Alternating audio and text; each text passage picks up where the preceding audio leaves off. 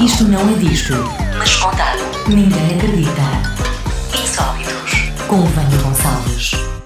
Olá, olá, vamos a mais uma notícia insólita. Um meteorologista da Marinha dos Estados Unidos teve a feliz surpresa de receber uma carteira que tinha perdido na Antártida há 53 anos. Paul Grisham, hoje com 91 anos, já nem se recordava ter perdido a carteira quando foi contactado por desconhecidos que a queriam devolver por correio, contou o diário de San Diego Union, da Califórnia, na sua edição de quinta-feira. A descoberta fortuita do objeto perdido ocorreu na altura da destruição, em 2014, da base científica na ilha de Ross, onde o marinheiro esteve colocado como especialista de previsões meteorológicas de outubro de 1967 a novembro de 1968. A carteira de Grisham estava escondida por trás de um vestiário e continha, entre outras coisas, o seu cartão da Marinha, a carta de condução, instruções em caso de ataque biológico ou químico e um cartão de racionamento para cerveja. O marinheiro disse ter ficado surpreendido com o facto de tantas pessoas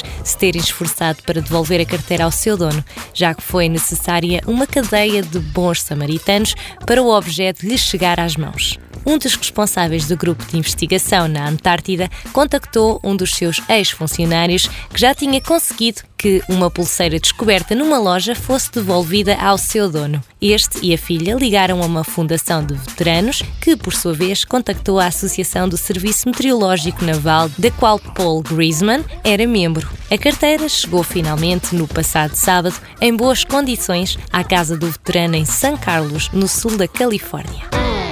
Isto não é disto, mas contado. Ninguém acredita. Insólitos. Com Vânia Gonçalves.